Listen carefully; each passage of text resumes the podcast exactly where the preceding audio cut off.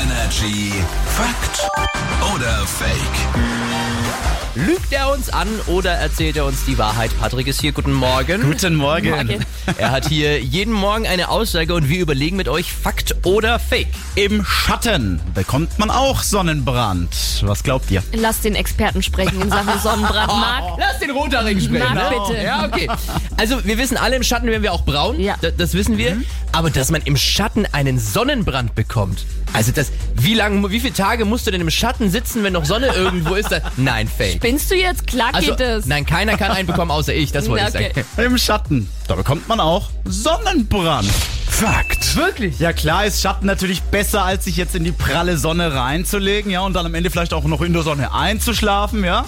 Äh, aber durch Reflexionen gelangen tatsächlich Sonnenstrahlen auch an schattige Plätze und so kann es halt eben auch passieren, dass man im Schatten einen Sonnenbrand bekommt. Also und welche Alternativen? Habe ich jetzt noch Keller oder was? Ja, geh in den Was- Keller. Oder was soll ich jetzt noch machen? Das ist richtig, ja. Ja, hier ist Energy. Äh, schönen guten Morgen. Morgen.